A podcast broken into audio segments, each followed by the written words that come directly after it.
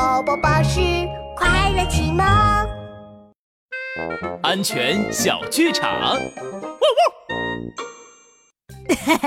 大象老板，我看见网上说多喝点酒就能杀死病毒，来，我们一起来喝几杯吧。别喝，别喝！我问过长颈鹿医生了，酒精是可以杀死病毒，但那是用来涂手或者给手机消毒的，喝下去可不顶用。啊，是这样啊？呃，是啊，上次买的大蒜、辣椒、草莓蛋白丸竟然是假药，把我给害惨了。我再也不相信网上说的那些偏方了，我现在只听医生的。大象老板，你做的对，帅狗警长安全开讲。